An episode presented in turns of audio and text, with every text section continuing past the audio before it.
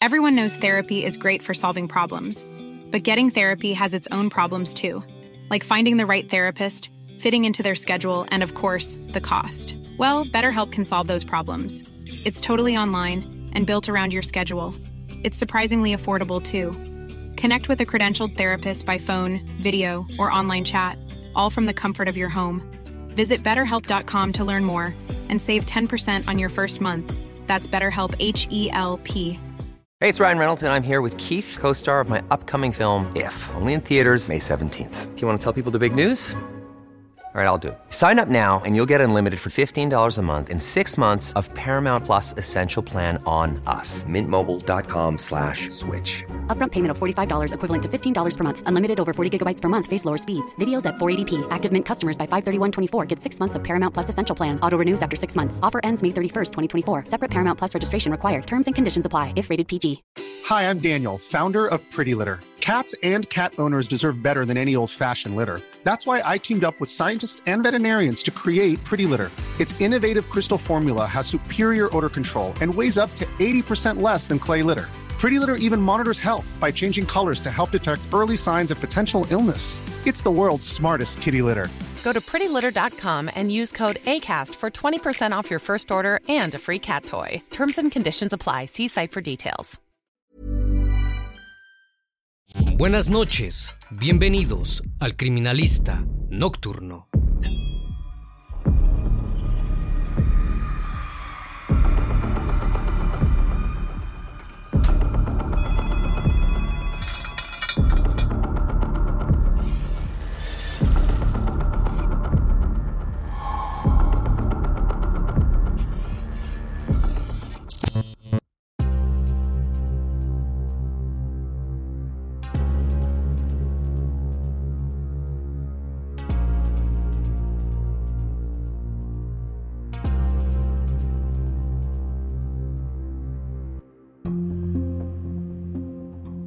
El domingo 15 de septiembre de 2019, dos pescadores se encontraban realizando sus tareas diarias en la zona de los Espigones, en la provincia de Neuquén, en Argentina. Ese día se acercaron al río Limay.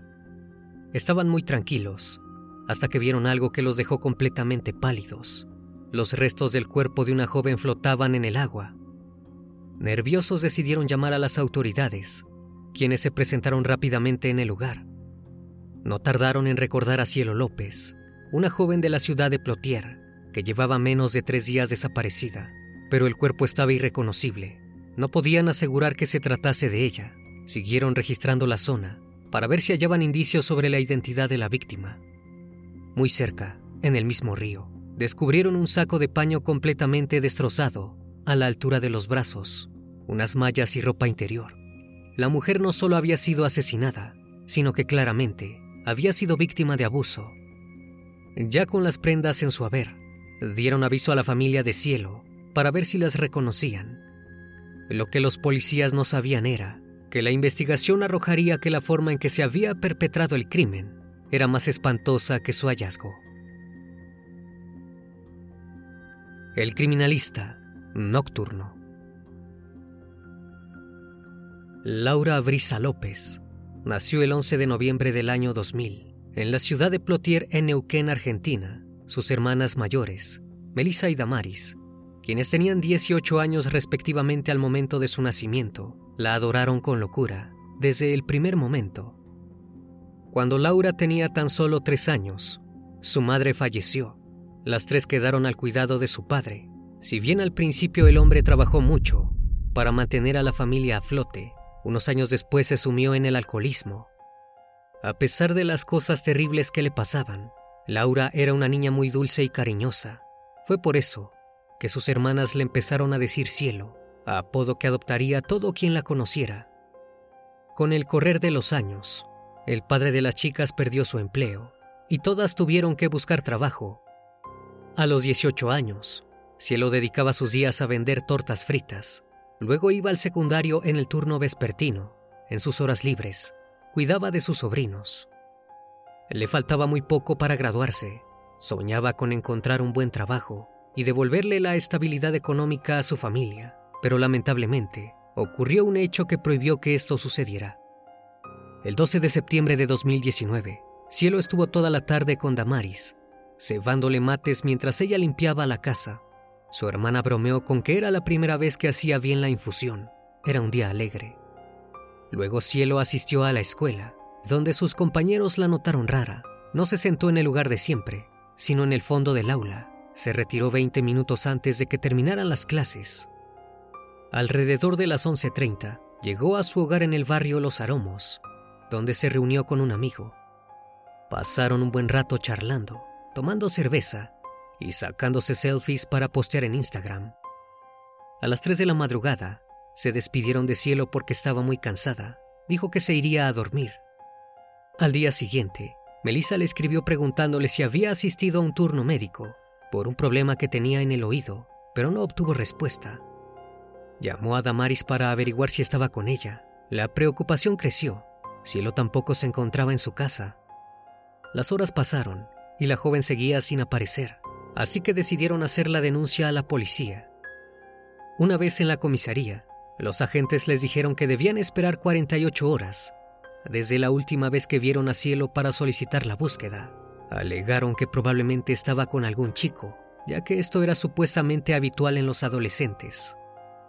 Pero llegó el sábado y Cielo no dio señales de vida. La policía finalmente tomó la denuncia y comenzaron a buscarla. Sin embargo, ya era demasiado tarde. El domingo 15, Dos pescadores de entre 20 y 30 años se hallaban realizando sus labores en la zona de los espigones del río Limay, a la altura del paraje China Muerta. Este lugar quedaba a tan solo 15 kilómetros de la casa de cielo, en Plotier. Estaban muy tranquilos, hasta que vieron algo que les quitó la respiración. El cuerpo de una joven, seccionado en ocho partes, flotando en el agua. Rápidamente dieron aviso a las autoridades. Al llegar, lo primero que éstas notaron fue el ensañamiento que tenía el cuerpo. Claramente, había sido cortado por alguien que sabía manejar cuchillos. Los detectives siguieron revisando la zona para ver si descubrían indicios sobre la identidad de la víctima. Muy cerca en el mismo río, había un saco de paño completamente destrozado a la altura de los brazos, unas mallas y ropa interior. Siguieron buscando y encontraron dos anillos. Finalmente, indagaron en el fondo del río donde dieron con un cuchillo lleno de sangre. No tardaron en llamar a la familia de Cielo. Una vez que Damaris se presentó en el lugar, vio los objetos. No dudó ni un segundo, eran de su hermana. La necropsia fue llevada a cabo por el médico Carlos Gordillo. Señaló que la causa del deceso había sido un fuerte traumatismo de cráneo que le ocasionó una hemorragia cerebral interna. El mismo fue causado por un golpe en la parte occipital de la cabeza que le generó la pérdida del estado de conciencia. Cielo había estado agonizando de dos a cuatro horas. De haber recibido atención médica, podría haber sobrevivido. También tenía hematomas en sus brazos, que indicaban que había recibido golpes y forcejeado para salvarse de su atacante. Asimismo, el forense confirmó lo que las hermanas de Cielo temían desde que vieron el saco destrozado. El cuerpo tenía lesiones íntimas compatibles con un abuso. Por último, indicó que por las características de los cortes en el cuello, los brazos y las piernas, estaban en condiciones de afirmar que el victimario utilizó cuchillos de corte plano y escamado. Esto quería decir que no tenía conocimientos médicos ni de anatomía, lo cual agrandaba la lista de sospechosos. Los detectives no tenían ni idea sobre quién habría podido cometer el tan atroz crimen. Analizando la ubicación del celular de Cielo, detectaron que un hombre se había comunicado con ella después de las 3 de la madrugada del viernes. Su nombre era Alfredo Emilio Escobar. Tenía 28 años y trabajaba como mecánico. Años atrás había asistido al secundario CEPEM 8, el mismo que Cielo. Era amante de la caza y la pesca, por lo cual era probable que supiera cómo manipular un cuchillo. Entre su domicilio y el de Cielo había una distancia de dos kilómetros y medio, es decir, 20 cuadras.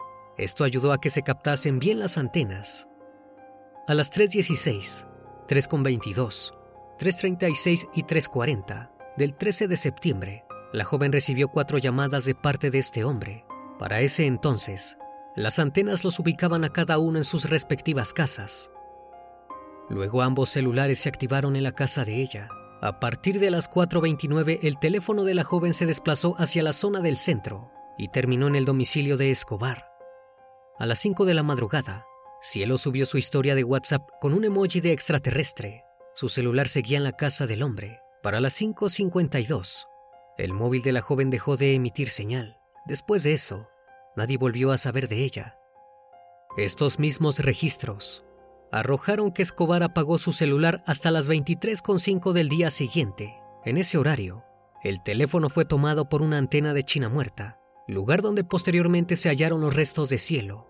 A las 12 y 5 de la madrugada del domingo 15 de septiembre, retornó a su domicilio. También se analizaron los videos de 13 cámaras de seguridad, entre las que se contaban las de monitoreo urbano, las de casas particulares y de comercios. Revisaron específicamente los del 13 de septiembre a la madrugada. En dos de estos registros fílmicos, se podía ver a dos personas de espalda caminando, cuyo aspecto era similar al de Cielo y Escobar. El horario encajaba con el movimiento del celular de la joven. No había dudas. Escobar era el único sospechoso del hecho. Durante la investigación, uno de los agentes lo reconoció. Recordó que un año atrás se habían encontrado con él en la Ruta 22, la cual conecta las ciudades de Neuquén y Plotier. El joven había chocado a una patrulla de la policía mientras manejaba a más de 80 kilómetros por hora. Se resistió al arresto y se le abrió una causa vigente. Estaba muy cerca de ir a juicio por este incidente, pero ahora el cargo era totalmente distinto y mucho más grave. El 17 de septiembre, una guardia policial se fijó a unos 30 metros de la casa de Escobar. A las 8.30, vieron cómo llegaba una camioneta Fiat Ducato y bajaba una persona joven que parecía ser el sospechoso. Lo reconocieron automáticamente por su físico, su rostro y su corte de pelo. Ingresó en la vivienda y luego volvió a salir en compañía de dos adultos de unos 60 años. Los tres se subieron al vehículo, el cual se dirigió en dirección a la ruta 22. Sin despertar sospechas, los agentes siguieron al vehículo durante un rato. Notaron que se detuvo en el sector de fauna, a unos 30 metros del puente carretero que une Neuquén con Chipoletti. En ese instante, Escobar y el hombre mayor bajaron del auto y los policías se acercaron para pedirles la documentación. Escobar estaba en compañía de su padre. La otra persona dentro del vehículo era nada más y nada menos que su madre. Resultaba evidente que estaban intentando huir de la ciudad. El joven no se resistió al procedimiento, pero sí se mostró sumamente nervioso. Preguntó si podía fumar y quiso alejarse de la camioneta de la policía. Cuando le dijeron que esto no era posible, apagó el cigarrillo, se sentó en su auto y volvió a prender otro. Luego de un rato, lo trasladaron hacia la comisaría y el vehículo fue confiscado. A las pocas horas, fue sometido a exámenes médicos. Los mismos arrojaron que tenía una inflamación en los nudillos de su mano derecha, compatible con la aplicación de golpes de puño. También poseía cortes en un dedo y un hematoma en la palma de su mano derecha. Estas heridas databan de días atrás, la misma fecha del fallecimiento de Cielo. Probablemente se las había hecho mientras atacaba a la joven Después de estos estudios, Escobar fue formalmente acusado por el delito de abuso, con acceso carnal y feminicidio. Utilizó su derecho a guardar silencio.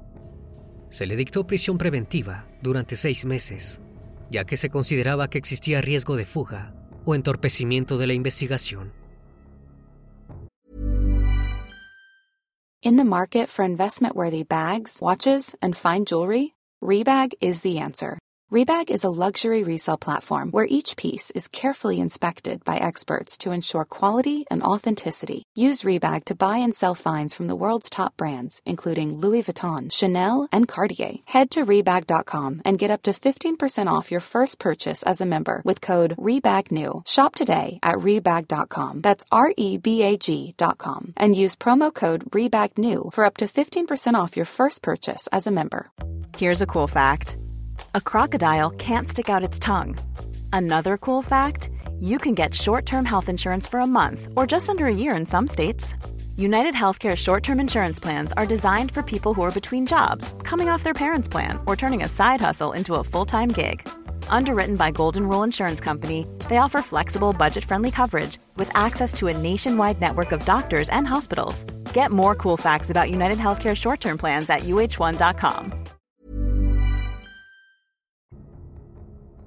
El 17 de septiembre se llevó a cabo el primer allanamiento de la casa, ubicada en la calle Estrada, donde vivía la familia Escobar. El terreno era enorme, tenía 60 metros de fondo y 12 metros de frente. En la parte posterior había una obra en construcción de dos departamentos. Al entrar en la habitación donde dormía Escobar, descubrieron que las paredes presentaban huellas. Las sometieron a pruebas de luminol y hallaron lo que suponían sangre. También encontraron un trapo de piso. Luego se dirigieron al fondo, donde la cosa no hizo más que empeorar. Entre la vegetación aplastada por los escombros, había restos de sangre. La misma se podía ver además en una tranquera, en el mango derecho de una carretilla y en uno de los extremos de una herramienta. Era claro que Cielo había recibido allí el golpe que le causó el fallecimiento. Incluso creían que el bloquete había sido utilizado para trasladar a la víctima hacia la zona del río Limay. Los investigadores se llevaron la sangre para compararla con la de Cielo y la de Escobar. También ordenaron someter a una prueba de ADN el líquido hallado en el cuerpo de Cielo para ver si coincidía con el del sospechoso. El abogado de Escobar planteó que hasta que no tuvieran esos resultados no deberían acusarlo por abuso. Por suerte, los resultados no tardaron en llegar. El Laboratorio Central del Ministerio de Salud Pública comparó las muestras que se levantaron durante el allanamiento con el perfil genético de la víctima y el del acusado. Todas arrojaron coincidencia. También analizaron las zapatillas que llevaba Escobar al momento de ser detenido y el cuchillo encontrado en el fondo del río. Ambos objetos tenían ADN de cielo. Luego se llevaron a cabo tres hisopados en las partes íntimas. En uno de ellos encontraron compatibilidad con el ADN de Escobar. Los investigadores ya estaban en condiciones de afirmar que el sujeto había abusado de cielo para luego asesinarla, seccionarla y descartar el cuerpo. El 21 de septiembre, la justicia confirmó estos datos durante una conferencia de prensa. El fiscal del caso, Juan Agustín García, dijo que sospechaba que el individuo había asesinado a Cielo para ocultar el abuso. Si era encontrado culpable de este cargo, recibiría una pena de cadena perpetua. No obstante, todavía faltaban más pruebas. Escobar se declaró inocente, pero nuevamente, la tecnología lo dejaría en evidencia. Su celular fue confiscado. Por orden judicial debió brindar el código de acceso para realizar la pericia se pudo constatar que si bien había tenido a Cielo entre sus contactos, la había borrado luego de la noche de su desaparición. Después de cometer el hecho, entre las 6 y las 10 de la mañana, se deshizo del registro de llamadas efectuadas a la víctima. Pero no eliminó su chat en el Messenger de Facebook. La investigación también arrojó que el 11, 12 y 13 de septiembre, el sujeto había ingresado a esta red social para ver las fotografías que Cielo subía a pesar de las pruebas, el siniestro hombre siguió afirmando su inocencia, pero ya tenía todo en su contra. Todas las pruebas apuntaban a él. Finalmente se pudo elaborar una hipótesis sobre lo que ocurrió la noche del crimen. El jueves 12 de septiembre de 2019, Cielo salió de la escuela secundaria cerca de las 8 de la noche, volvió a su casa y pasó un rato junto a un amigo, hasta que a las 3 de la mañana le dijo que estaba cansada y que se iría a dormir. 40 minutos después de que se quedó sola, recibió un mensaje de Escobar y comenzaron a chatear. Si bien se conocían por vivir en la misma ciudad y haber asistido a la misma escuela, no eran amigos, pero ella sabía que él era hijo de un curandero del barrio y que tenían conocidos en común. Esto le generó confianza. Después de un rato de charla, el sujeto le preguntó si podían verse Cielo aceptó muy tranquila. A las cuatro, pasó a buscarla y fueron hacia la casa de él.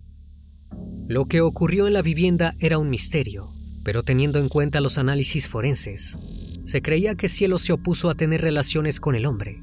Completamente encolerizado, procedió a abusarla. Luego de cometer el terrible acto, empezó a tener miedo de que lo denunciara. Fue entonces cuando decidió quitarle la vida la llevó hacia el fondo de la casa y la golpeó dos veces en la cabeza. Sin embargo, no logró su cometido. Cielo seguía viva, agonizando. Escobar, en un acto totalmente cruel, escondió su cuerpo por un par de horas mientras pensaba qué hacer. apagó el teléfono para que nadie lo molestara. El cuerpo de cielo estuvo en la parte en construcción de la casa por casi 24 horas. Durante ese tiempo, la contusión que había recibido le quitó la vida. Finalmente, el sujeto seccionó el cuerpo con un cuchillo de gran filo que tenía en su cocina.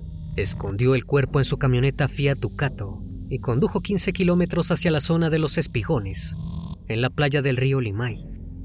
Se deshizo de las partes del cuerpo, arrojándolas como si no valieran nada. Una vez allí, volvió a encender su teléfono aliviado y creyendo que todo había terminado.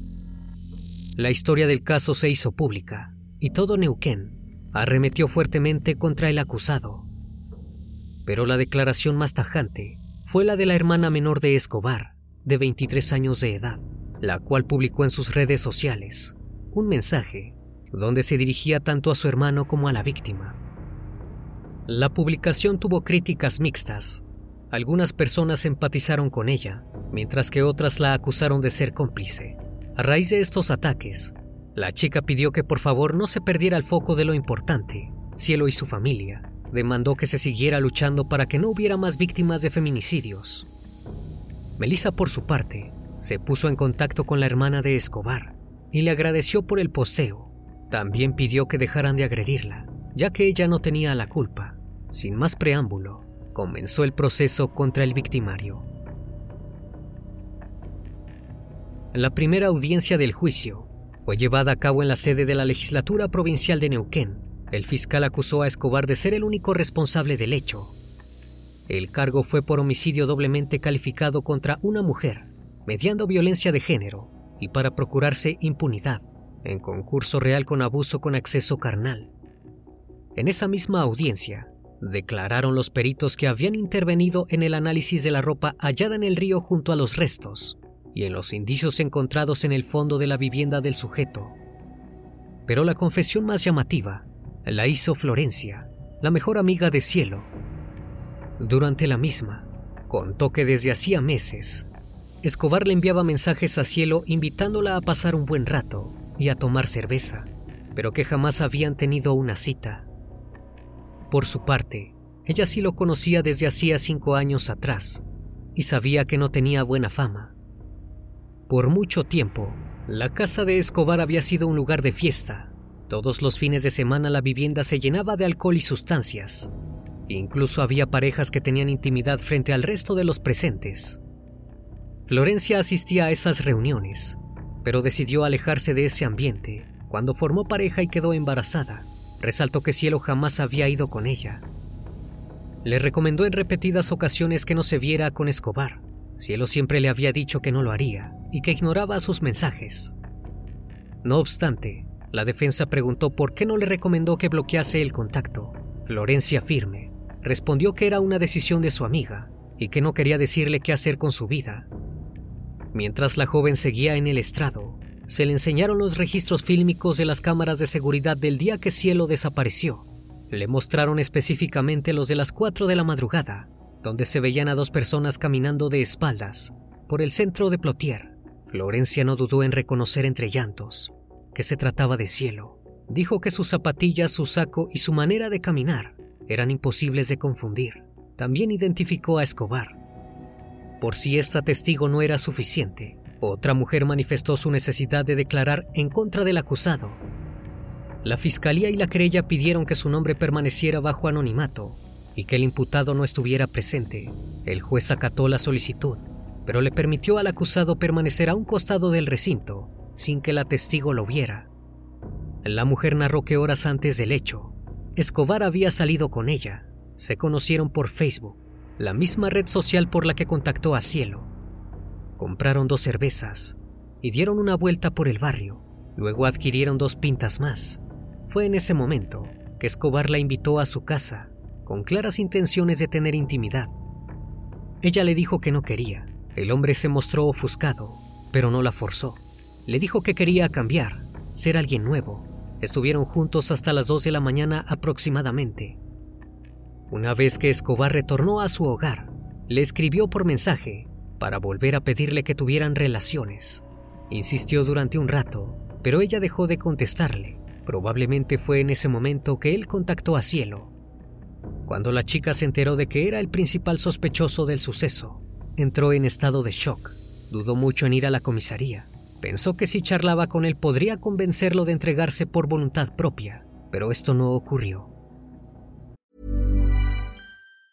Hi, I'm Daniel, founder of Pretty Litter. Did you know cats tend to hide symptoms of sickness and pain? I learned this the hard way after losing my cat, Gingy. So I created Pretty Litter, a health monitoring litter that helps detect early signs of illness by changing colors, saving you money and potentially your cat's life. Pretty Litter is veterinarian developed, and it's the easiest way to keep tabs on your fur baby's health right at home. Go to prettylitter.com and use code ACAST for 20% off your first order and a free cat toy. Terms and conditions apply. See site for details. Hey, it's Paige DeSorbo from Giggly Squad. High quality fashion without the price tag? Say hello to Quince.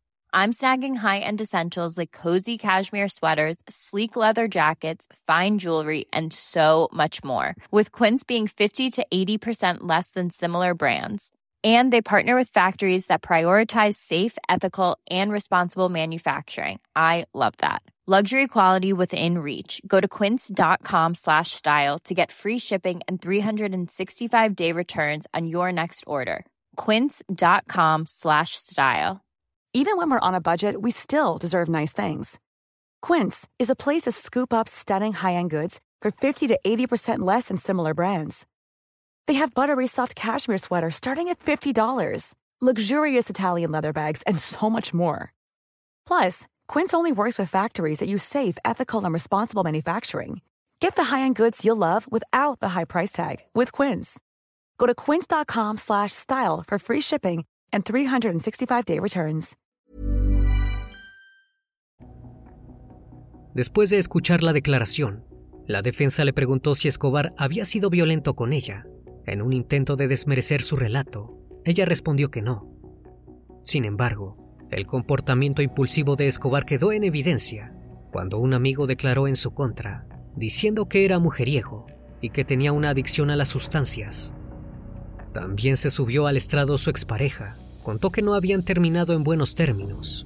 Años atrás lo denunció porque sospechaba que él había roto la puerta de su casa y robado su dinero. Cuando fue a reclamarle que le devolviera sus cosas, el sujeto golpeó a la amiga que la acompañaba. Ante las declaraciones, el acusado intentó defenderse. Señaló a un amigo que también era quien le vendía drogas, como el verdadero autor del crimen. Narró que esa noche él estaba bajo el efecto de las sustancias y que este hombre estaba con cielo en su casa. En un momento dado, Escobar escuchó un grito proveniente de una de sus habitaciones y corrió a ver qué había sucedido. Una vez que vio la sangre, se dedicó a limpiarla. Luego ayudó a su amigo a ocultar el cuerpo de cielo refiriéndose al mismo como eso. Al terminar el relato, agradeció haber tenido un espacio para contar su supuesta verdad. Sin embargo, no se encontraron pruebas, y esta declaración no prosperó. El único sospechoso seguía siendo Escobar.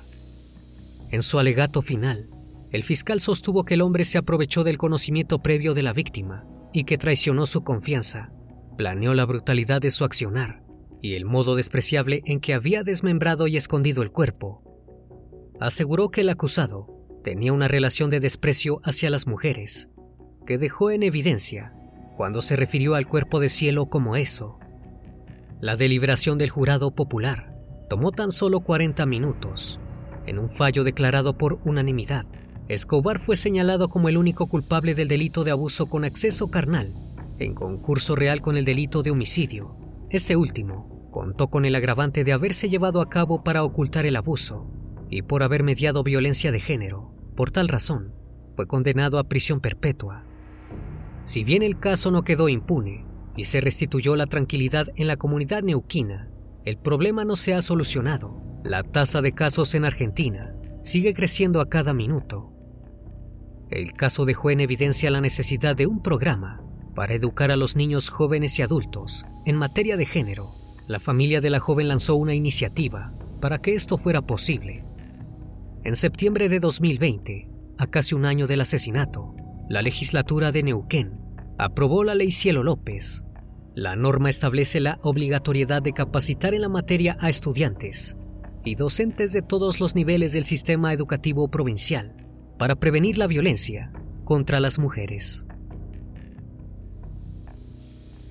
Una vez más, estimado público, agradezco su compañía. Gracias por brindar un espacio de su tiempo para conocer un caso más de este canal. Si aún no estás suscrito, te hago la cordial invitación a que lo hagas y formes parte de esta gran comunidad. Esto es El Criminalista Nocturno. Hasta la próxima emisión. Buenas noches.